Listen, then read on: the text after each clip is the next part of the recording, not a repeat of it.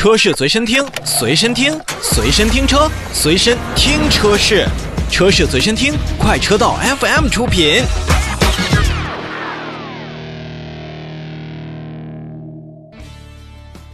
十三号的时候，长安新能源旗下的全新纯电动微型车奔奔 e-Star 也是正式上市了。新车在补贴后的售价区间呢是六点九八万元到七点四八万元，一共是两款车型。最大的功率的发电机都是五十五千瓦，峰值扭矩是一百七十牛米，配合的电池组呢，它是三十二点二千瓦时，呃，整个的工况的这个续航里程是达到了三百零一公里。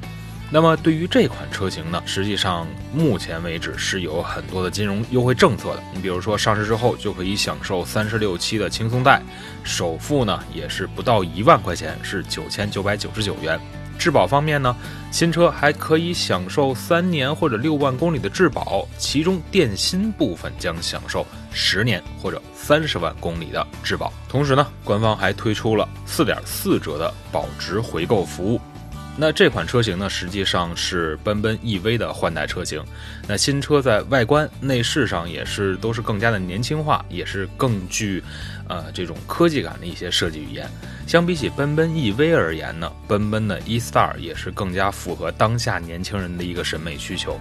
虽然在整个的动力参数和续航部分都是工况下三百零一公里，但是在整体的设计感官上确实不太一样。你比如说内饰当中，它使用了一个两屏的联动，也是大家非常非常喜欢的，类似于奔驰那样效果的连屏设计。那么它也是绝对是达到了七万多块钱这个价格区间，消费者对于一台有意思的车、非常价格便宜的车的一个心理预期。那在同级车当中呢，我觉得也是可以脱颖而出的。而且在发布会过程当中呢，呃，奔奔 E-Star 呢也是本次联合了一个动画 IP，就是超级飞侠乐迪，它进行了一个联合的发布。那其实对于不管是漫画人物还是对于动画人物，这并不是长安奔奔第一次与这样的 IP 进行合作。早在汽油车的奔奔时代呢。非常著名的漫画家朱德庸旗下的作品来进行了联名，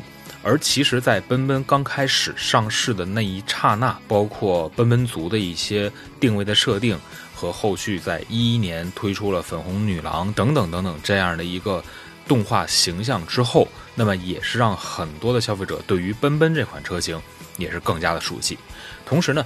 长安奔奔也确实是在长安汽车品下当中。一个非常愿意走时髦路线的车款，别看它小，但它是长安汽车旗下第一个用到了换挡旋钮的车型。同时呢，它也是第一个用到了全景天幕玻璃的一个车款之一。那可以说，这次奔奔 e-Star 的上市呢，不管是对于奔奔这个品牌，还是对于长安的新能源而言，都是一个非常好的一个推动。在现在，我们不光是要有一个。更好的车身的质量，包括我们在营销的时候，是否要考虑出更多的一种体量？比如这次和超级飞侠乐迪他们这样的一个互动，那其实对于很多的年轻消费者家庭，他们的孩子一看到这样的动画形象，我觉得也可能会打动更多消费者的心吧。小主人都乐意了，那我觉得家长在考虑再三之后，没准儿也会遵从